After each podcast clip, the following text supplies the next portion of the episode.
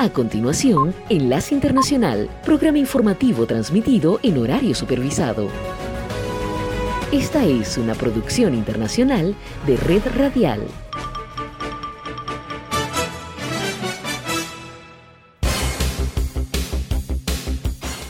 Aquí comienza Enlace Internacional. Saludos a nuestra audiencia en Caracas, Venezuela y el mundo, a través de nuestra frecuencia Sintonía 1420 AM y en Soy Ángela Montilla en la presentación. Bienvenidos.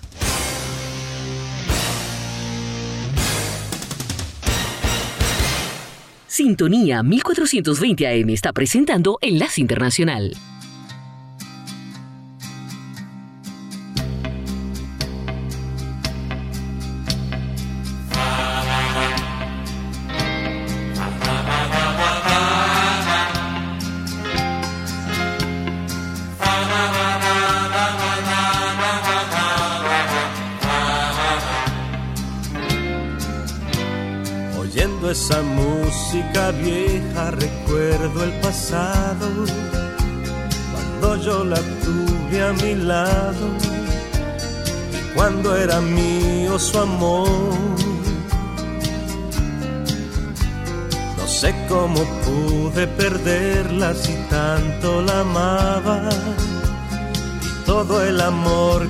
Que le daba quedó en esa vieja canción ella no volvió y desde aquel día todo se murió. Nunca hubo un amor tan hermoso, tan lindo, tan tierno, tan grande como el de los dos. Pero ella se fue, no quiso esperarme y yo mientras yo escuché esa música, bésame mucho yo siempre la recordaré, yo siempre la amaré.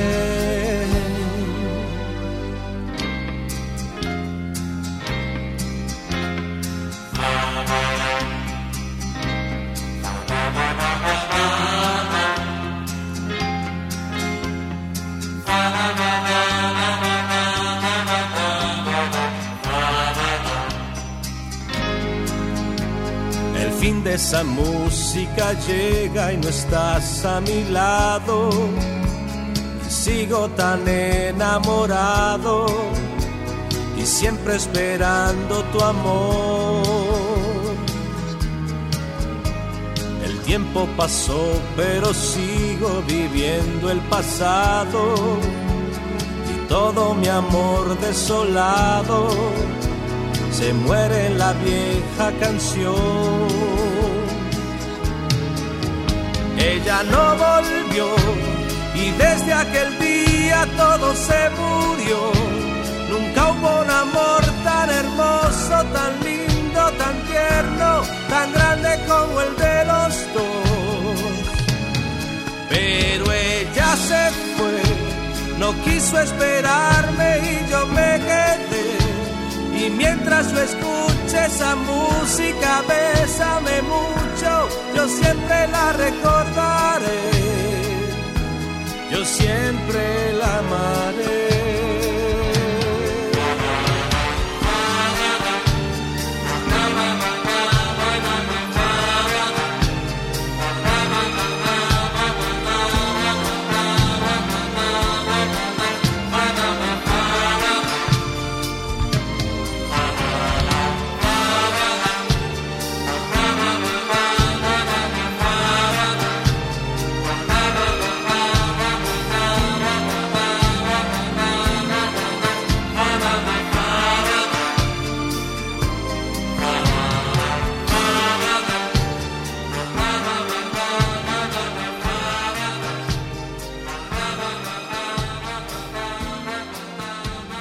Internacional con Estados Unidos.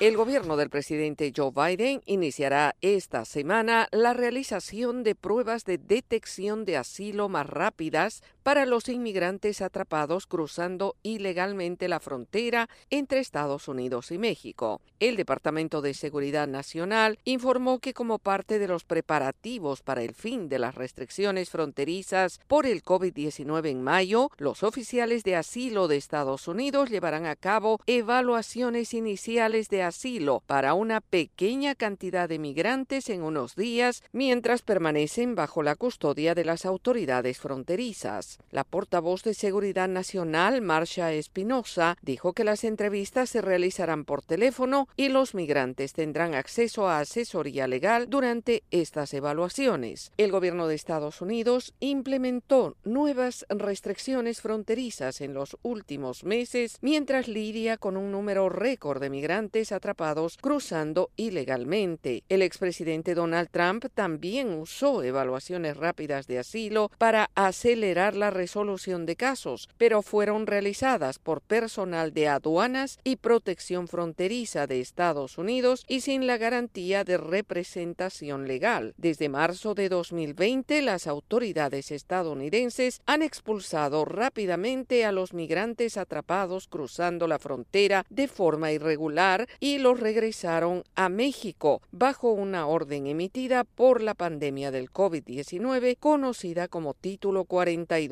Está previsto que este mecanismo finalice el 11 de mayo junto con la emergencia de salud pública pandémica más amplia y la administración Biden está preparándose para un posible aumento en los cruces después de su finalización. Las pruebas con evaluaciones de asilo más rápidas informará las mejores prácticas si la administración decide aplicarlas de manera más amplia en el futuro, dijo la portavoz Espinosa, pero no especificó cuál será ahora el punto fronterizo donde se implementarán las pruebas de esta medida.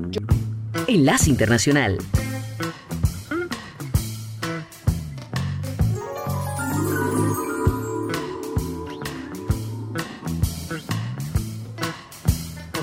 ¿me, das una cerveza?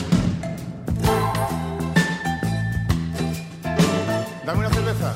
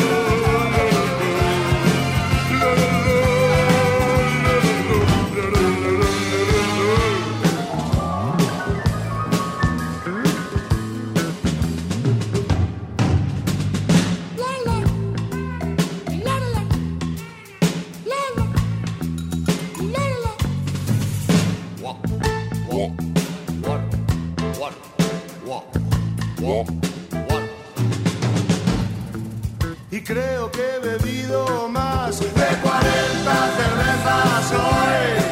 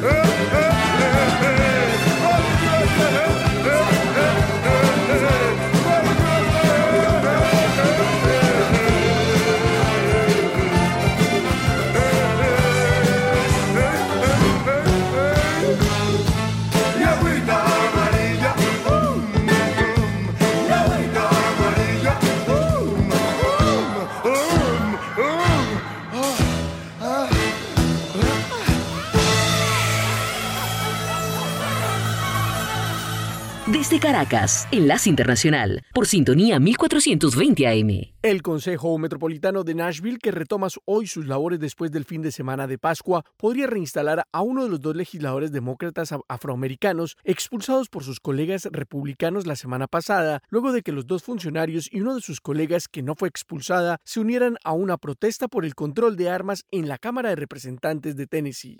La medida podría darse luego de que varios concejales comentaran públicamente que quieren enviar al ex representante Justin Jones de regreso a la Cámara Estatal. Paralelo a esto se anticipa que el representante expulsado de Memphis, Justin Person, podría ser reintegrado a sus labores en una reunión del miércoles de la Comisión del Condado de Shelby. Tanto Jones como Pearson han dicho que quieren ser reelegidos y plantean presentarse a una elección especial, un evento que podría realizarse en los próximos meses. La representante de Knoxville, Gloria Johnson, quien conservó su puesto en la Cámara de Representantes por un solo voto, sugirió que la raza probablemente fue uno de los factores por el cual Jones y Pearson fueron expulsados, pero ella no, y les dijo textualmente a los periodistas, podría tener que ver con el color de nuestra piel. Por su parte, el representante por Tennessee, Sam McKenzie, aseguró que la disputa política no puede estar por encima de los verdaderos intereses sociales y agregó. Esto no se trataba de una corte canguro que pasó. Se trata de esos tres niños pequeños y esos tres guardianes, esos tres adultos cuyas vidas simplemente se las quitaron sin sentido con armas de destrucción masiva. Los líderes republicanos han dicho que las acciones utilizadas solo unas pocas veces desde la guerra civil no tenían nada que ver con la raza y en cambio eran necesarias para evitar sentar un precedente de que no se tolerarían las interrupciones de legislaciones de los procedimientos de la Cámara de Representantes a través de protestas. Enlace Internacional con la Música.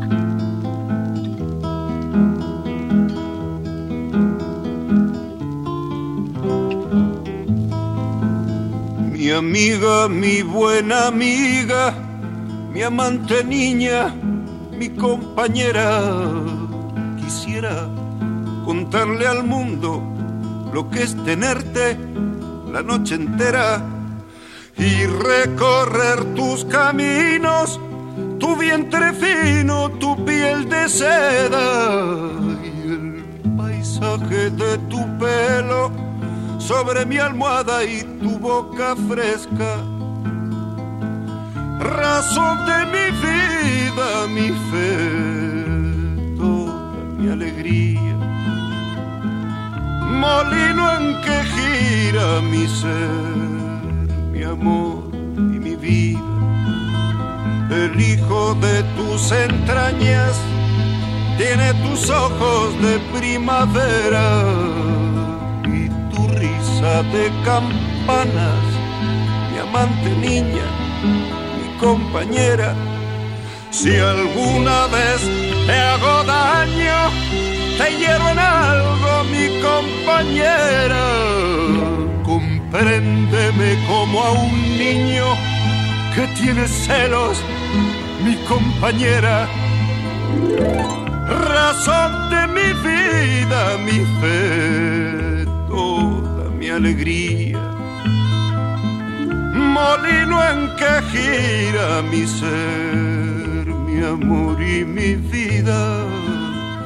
A veces, cuando despierto, a velar tu sueño de niña buena, te robo en silencio un beso, mi amante niña, mi compañera y pienso si no es pecado ser tan dichoso y me da vergüenza. Y entonces lloro en silencio por los que sufren, mi compañera. Razón de mi vida, mi fe, toda mi alegría. Molino en que gira mi ser amor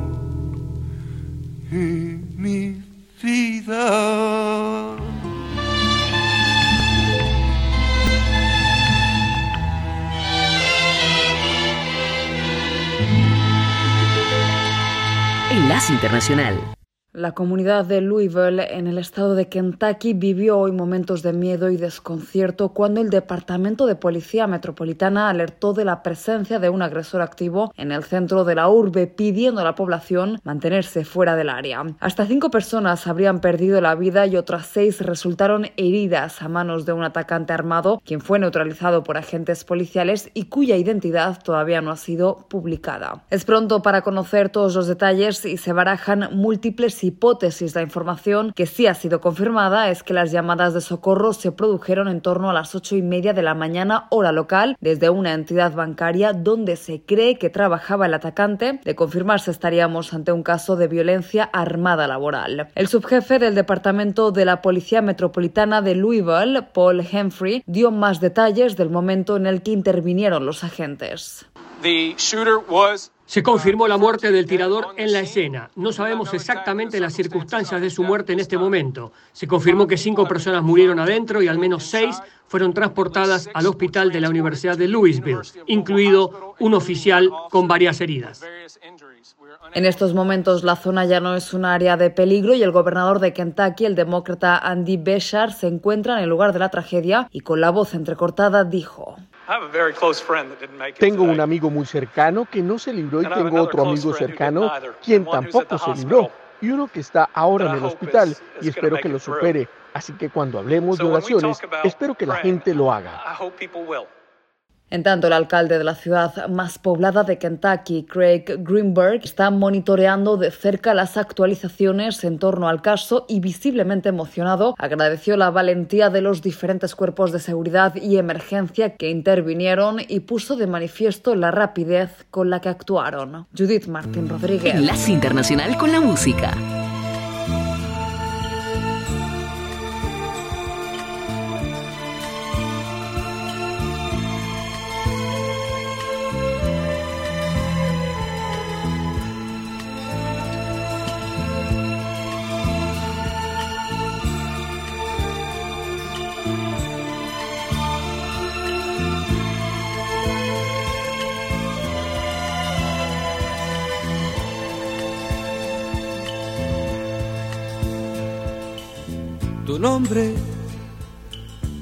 Borrando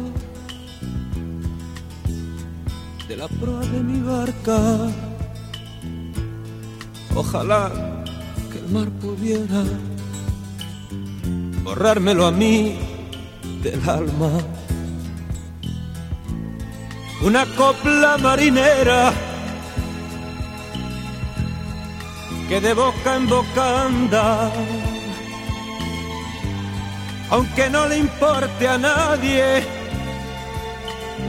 Yo fui el primero en cantarla, pero yo sí que lo sé.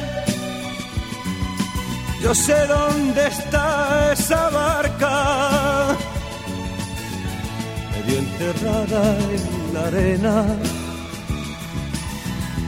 en una playa olvidada. Pero yo sí que lo sé, yo sé dónde está esa barca, medio enterrada en la arena,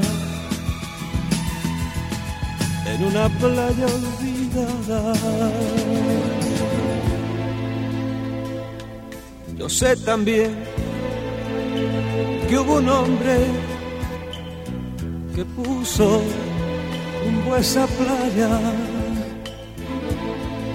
para abandonar allí recuerdos que le quemaba. Todavía el sol poniente arranca chispas doradas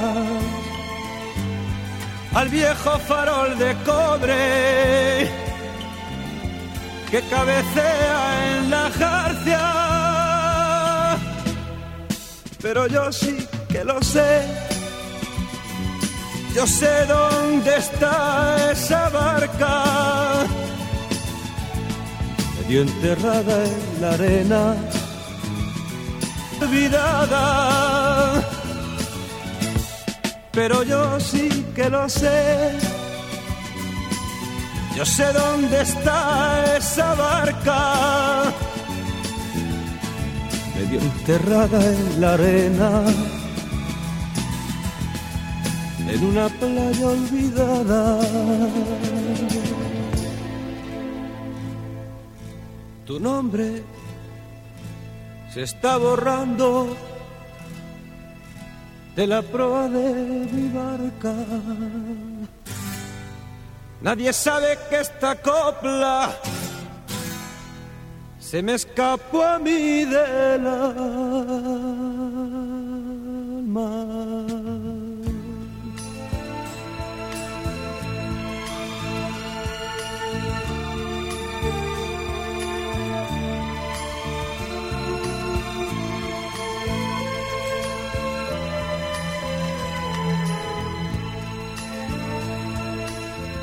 Enlace Internacional con América Latina. Hace unas cinco semanas que los maestros del área urbana en Bolivia han asumido medidas de presión con marchas y huelgas que han ido agravando el conflicto con el gobierno del presidente Luis Arce, exigiendo atención a varias demandas. Uno de los puntos más polémicos y en el que aún no hay un acercamiento es el plan de enseñanza para los estudiantes, debido a que, como denuncia el sector, las autoridades educativas decidieron implementarlo desde esta gestión sin un consenso previo. Al respecto, el ejecutivo de la Federación de Maestros Urbanos de Santa Cruz, Osmar Cabrera, señaló tres aspectos claves sobre el contenido. Que esta currícula no ha sido construida ni analizada por los maestros. De ahí entramos al segundo debate. Si hay una nueva autorización curricular, hay nuevos contenidos, porque no hay un nuevo presupuesto para implementar los mismos. Tercer elemento, ya identificamos ciertos contenidos que están siendo mediáticamente observados por la sociedad. Por su parte, el ministro de Educación, Edgar Pari, aseguró que hay voluntad de diálogo y que se han hecho propuestas desde el gobierno para atender los pedidos del sector, aunque también criticó la movilización de los maestros porque, según dice, existen implicaciones políticas. Totalmente innecesario los movimientos. Cuando se ha atendido, se ha analizado el tema del presupuesto, innecesario cuando hay voluntad de seguir conversando. En diálogo con la Voz de América, el dirigente de los maestros, Osmar Cabrera, explicó también los otros pedidos que tienen, como la designación de un mayor número de maestros para atender la demanda educativa a nivel nacional, al considerar que existe un déficit histórico. Algunos maestros han asumido la extrema medida de la huelga de hambre y ya se han registrado varias bajas. Para hoy está prevista una nueva reunión de grupos sindicales con el ministro de Educación, pero la exigencia ahora es una audiencia directa con el presidente Luis Arce. Enlace Internacional.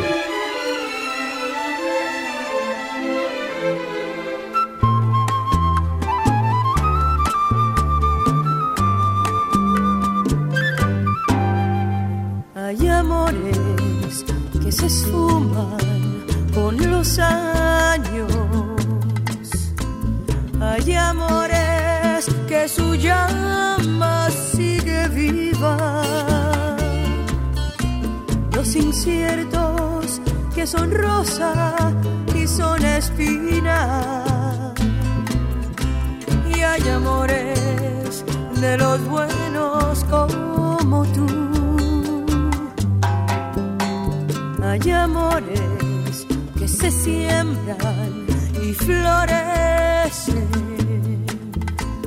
Hay amores que terminan en sequía. Los que traen desengaños en la vida. Y hay amores de los buenos como tú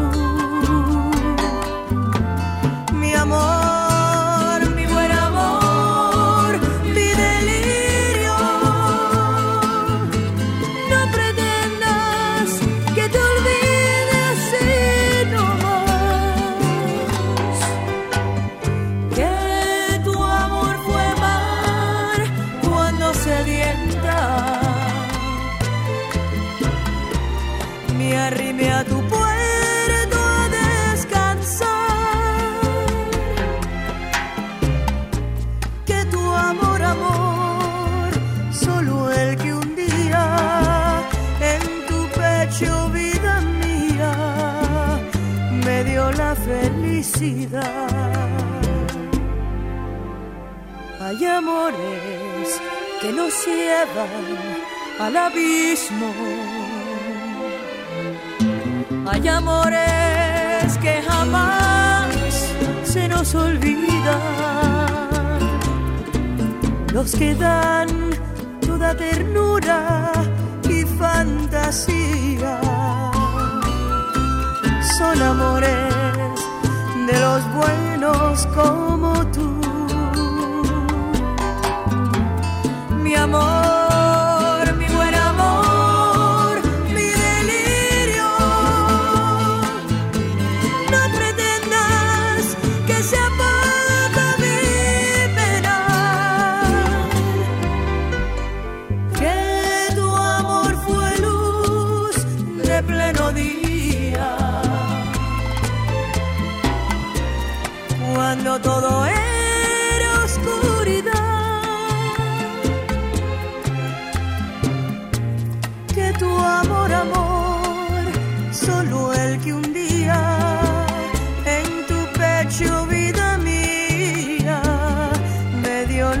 Felicidad. En tu pecho, vida mía, me dio la felicidad.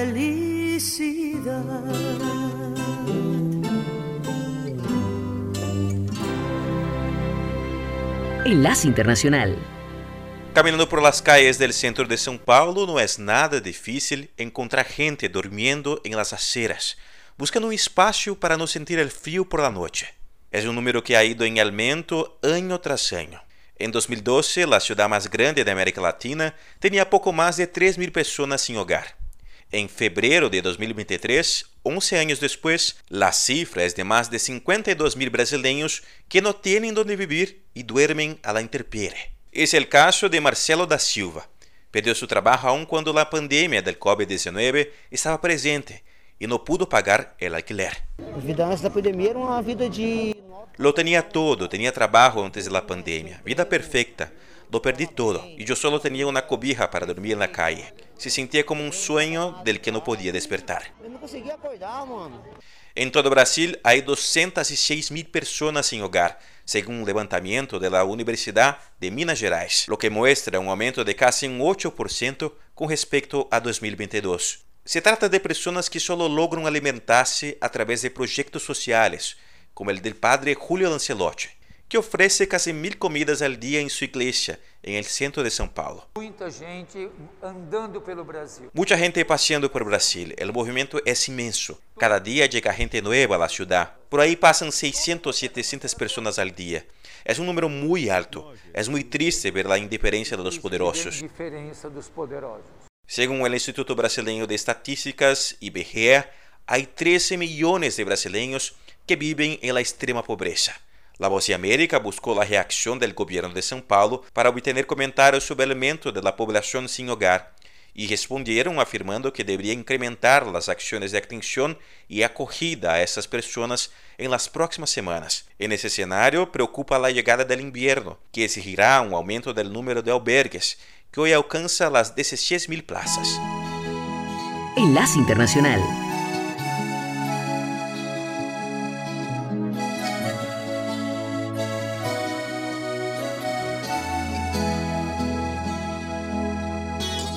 Cada vez que veo salir el sol como hoy, nada más puedo pensar en ti, mi amor.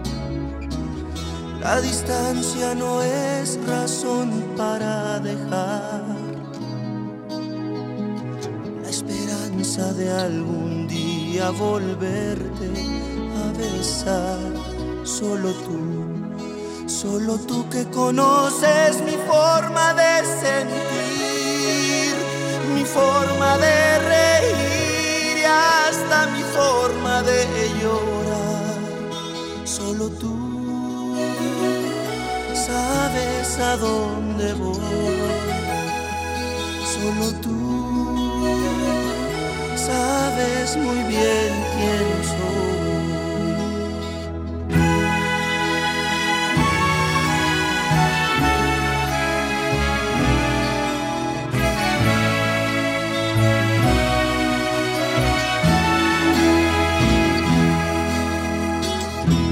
Estoy yo solo me pongo a pensar que conoces a alguien que de amor te puede hablar. Pero de una cosa estoy seguro, oh mujer, que lo que hay entre los dos nadie puede deshacer, solo tú. Solo tú que conoces mi forma de sentir, mi forma de reír, hasta mi forma de llorar.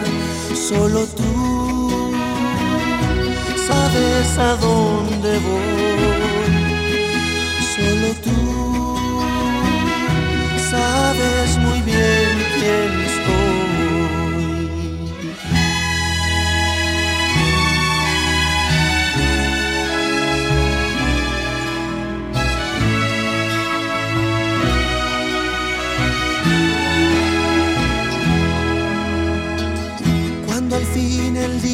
día llegue en que te vuelva a ver, no te dejaré partir, pues podría enloquecer.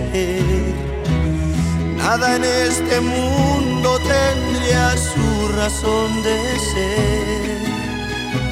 Sin tu amor yo nunca hubiera podido conocer, solo tú.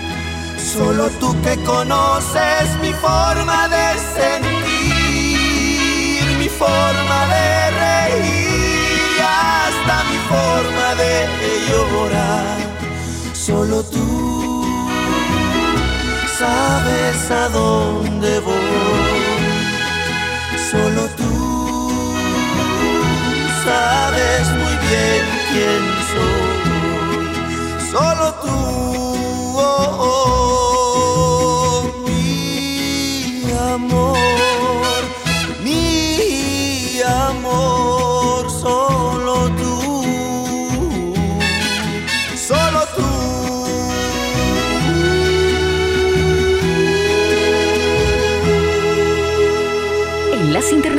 Con la Voz de América. Este es un avance informativo de La Voz de América. Desde Washington les informa Henry Llanos.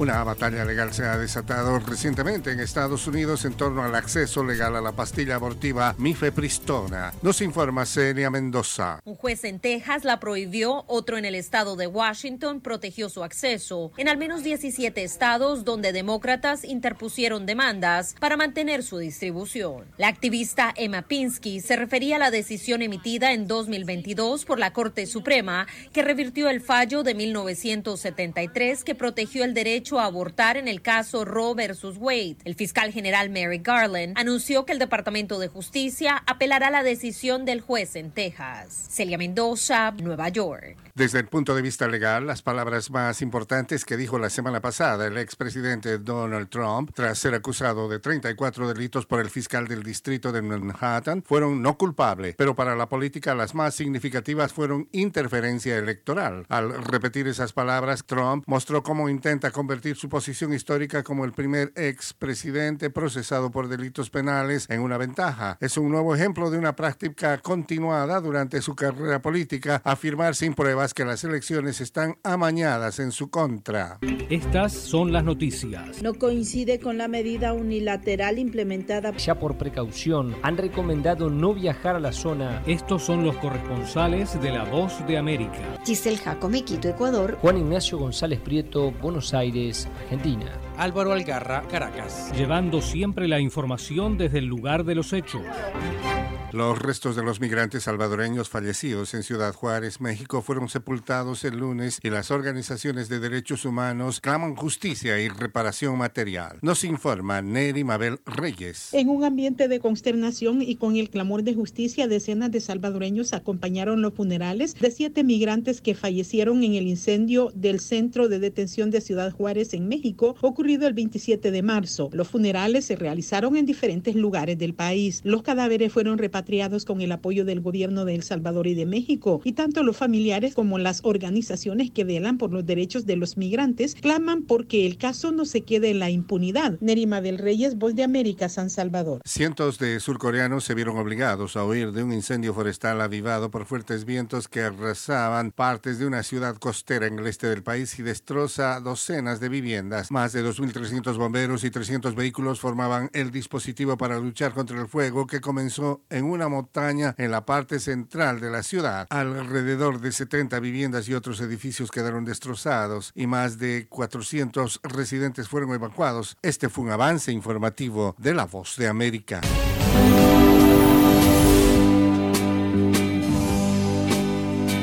Enlace Internacional con la Música. Mi gran amor ha sido tú,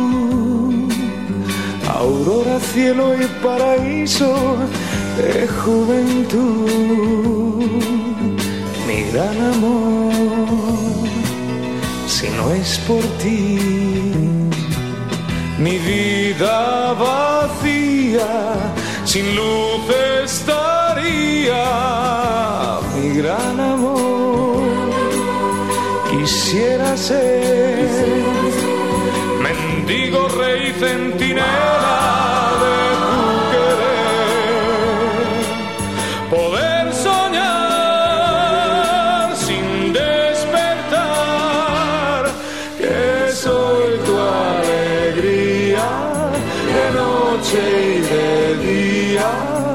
siempre tuyo, vida mía.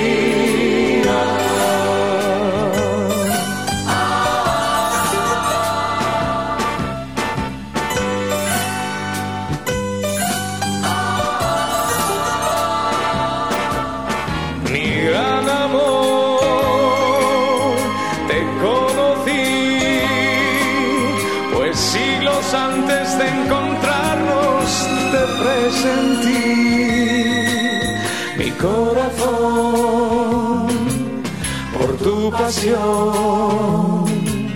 Sin darme yo cuenta, se ha vuelto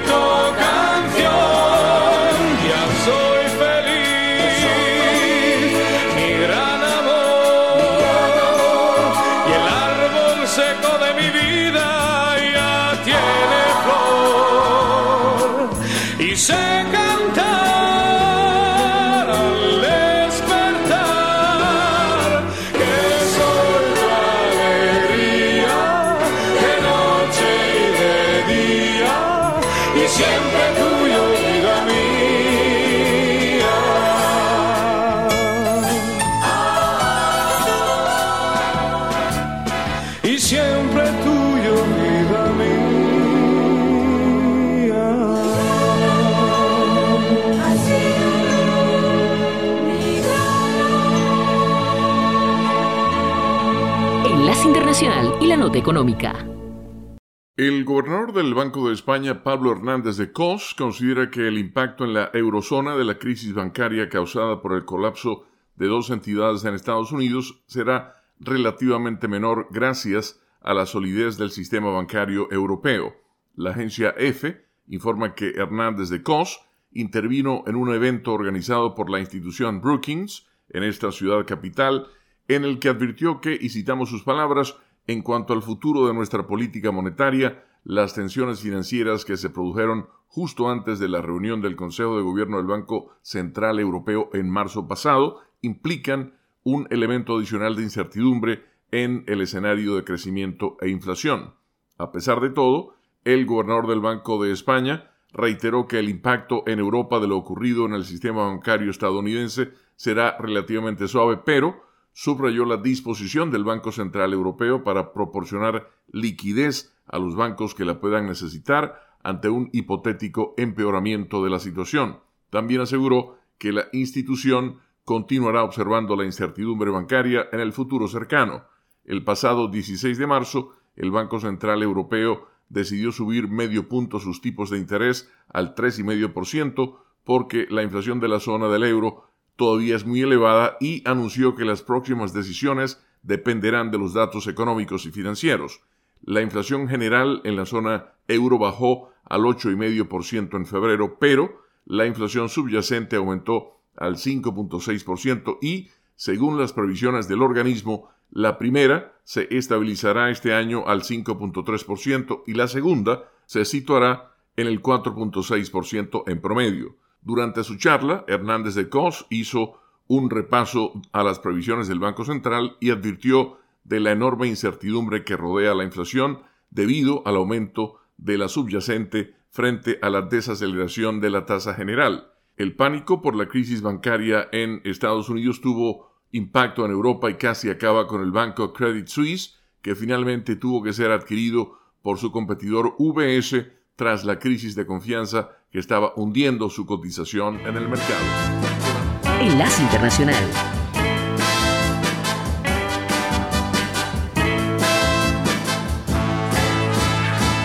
Cansado ya de aguantar al papá, decidí emanciparme.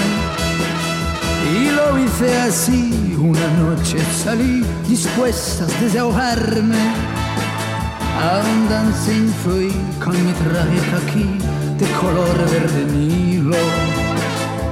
Mi noche fue más que un trompo bailé y perdí casi un kilo. Bailé con chicas que estaban bien, que a uno le ponen mal.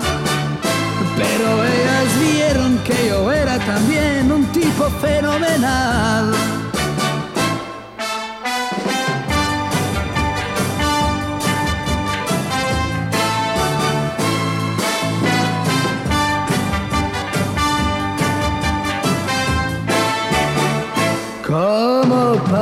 A mi alrededor las vi revolotear. Aquella noche yo fui el cazador y el amo del palomar. Y sucedió que más de una cayó en su propia emboscada. El caso fue que las idioticé con solo una mirada y ¿Qué iba a hacer? Me dejaba querer y seguía el antojo. Si bien después, con los aires de un juez, las miré de reojo. Bailé con chicas que estaban bien, que uno le ponen mal. Pero ellas vieron que yo era también un tipo fenomenal. Ya son las tres, estoy solo en el bar, camarero, otro whisky. Haga el favor, quiero continuar, aunque yo no estoy triste. Quiero otra vez poder fabricar los más bellos ensueños. Puedo pagar un obrero, yo soy otra copa y me marcho. Vale con chicas que estaban bien, que a uno le ponen mal. Pero ellas vieron que yo era también un tipo fenomenal. Bailé con chicas que estaban bien, que a uno le ponen mal. Pero ellas vieron que yo era también un tipo fenomenal. Bailé con chicas que estaban bien, que a uno le ponen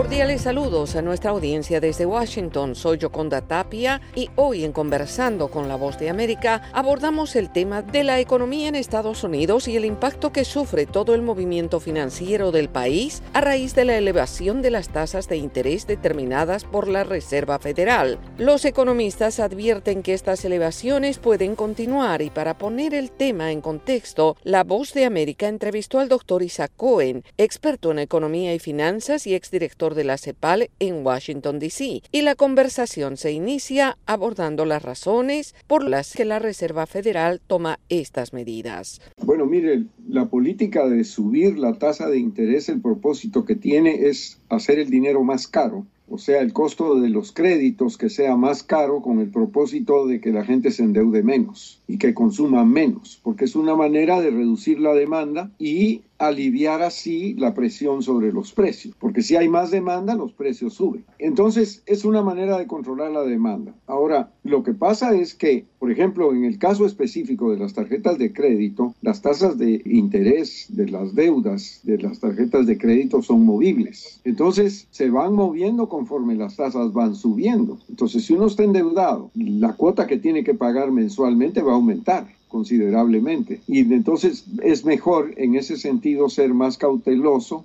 más conservador en cuanto a endeudarse, porque es sabido que las tasas de interés van a seguir subiendo mientras haya inflación. Doctor Cohen, los últimos reportes sobre el empleo muestran que la economía en Estados Unidos no está realmente afectada. ¿Cómo se explica esto en relación a las tasas de interés? Efectivamente, mire, la economía de Estados Unidos está fuerte. O sea, si se mira desde el punto de vista de la creación de empleo, por ejemplo, en el mes pasado se crearon más de 300 mil puestos de trabajo. Eso significa de que la economía todavía tiene fuerza a pesar de las medidas que ha tomado la Reserva Federal para, para moderar la tasa de inflación mediante el aumento de la tasa de interés. Esto en realidad no tiene límite. Eh, la Reserva Federal puede llegar hasta que esté satisfecha. Lo que quiere es ver que la inflación baje a 2%. Ese es su meta. Lo que pasa es que estamos en alrededor de 6% todavía. Entre 5 y 6% son, las últimas cifras que se tienen de inflación. Entonces lo que eso significa es que probablemente las tasas van a seguir subiendo hasta que la inflación empiece a ceder. De hecho, en la última reunión de la Reserva Federal del Banco Central, el alza de la tasa de interés fue solo de 0,25%. O sea, la tasa de interés eh, de los fondos federales se está acercando a 5%. Está cercana ya a la tasa de inflación. Y las proyecciones de la Reserva Federal es que probablemente venga un aumento más y a partir de ahí en el resto de este año probablemente ya no van a haber más aumentos. Si la inflación se sostiene en una tendencia declinante, pero pueden haber dificultades. Una de las dificultades, por ejemplo, que apareció la semana pasada apenas fue la cuestión de los bancos. Estos bancos regionales que empezaron a tener dificultades con sus uh, reservas y que demandaron la necesidad de intervenir esos bancos para evitar que hubiera contagio a otros. Entonces, la tasa de de interés es un instrumento muy poderoso, pero al mismo tiempo muy vigoroso para controlar la inflación. Pero el propósito, como digo, la meta es tratar de volver a una tasa de inflación de 2%. Estuvimos más o menos más de 15 años con menos de 2%.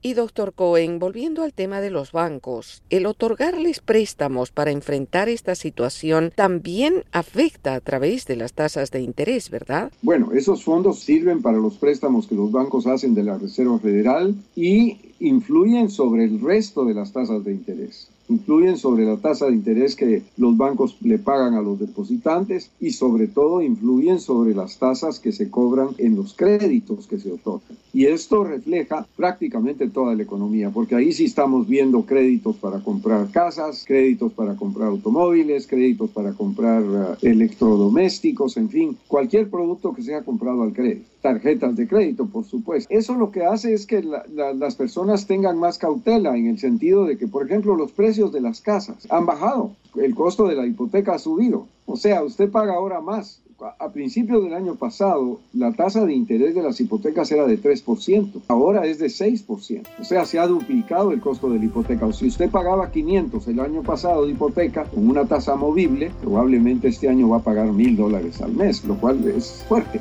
Era el economista y experto en finanzas, el doctor Isaac Cohen, poniendo en contexto la situación que genera la elevación de las tasas de interés y su impacto en la economía estadounidense. Esto fue Conversando con la Voz de América.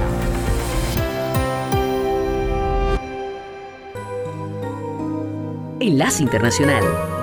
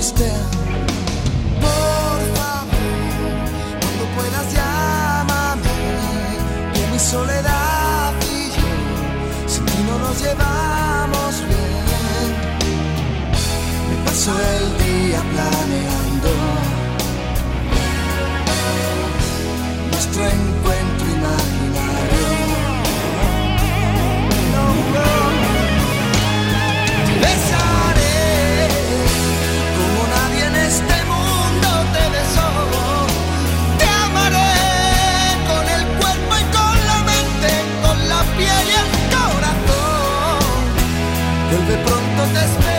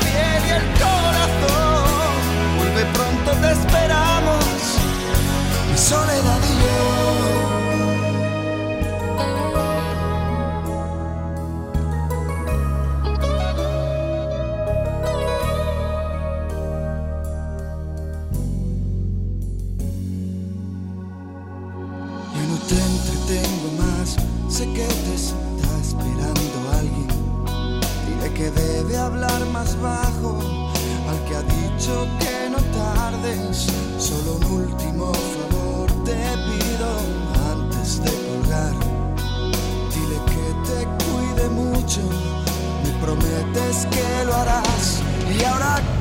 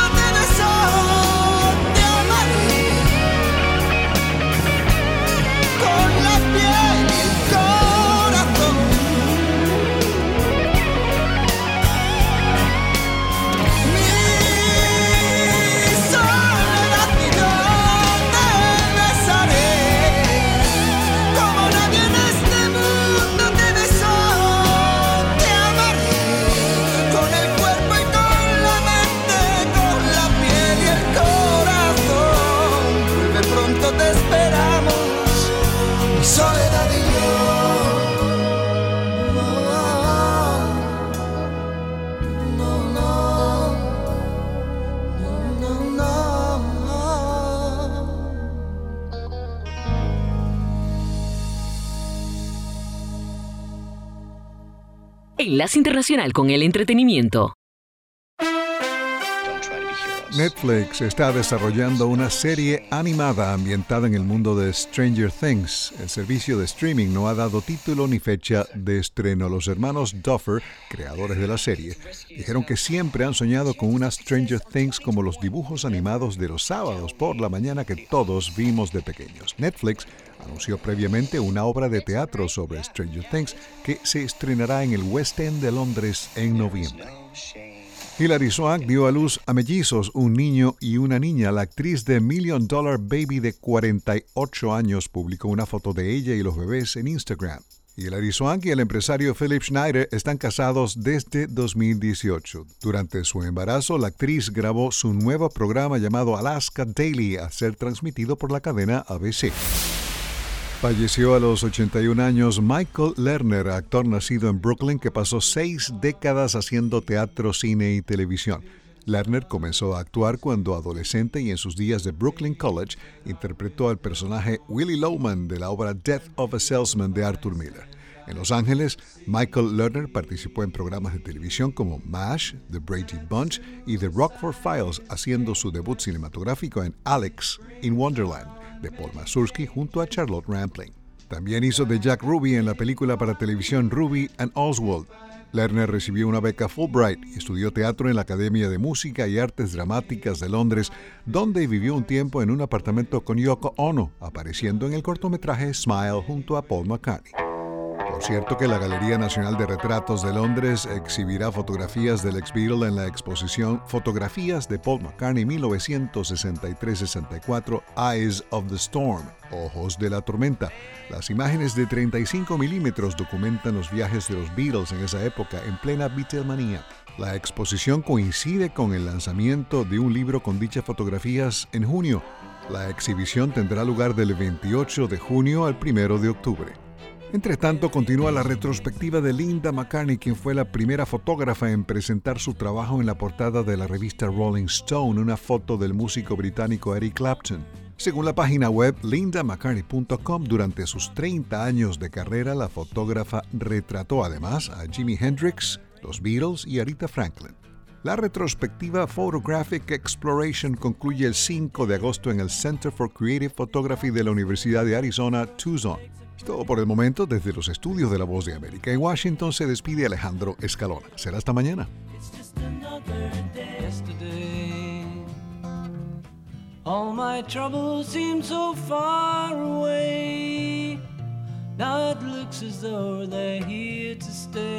Radio Sintonía 1420 AM y Red Radial presentaron Enlace Internacional.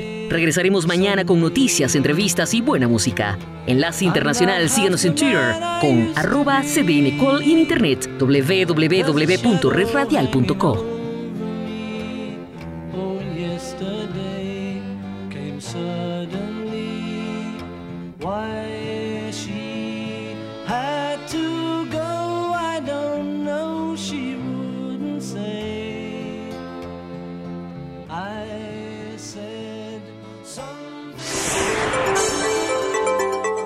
Enlace Internacional www.redradial.co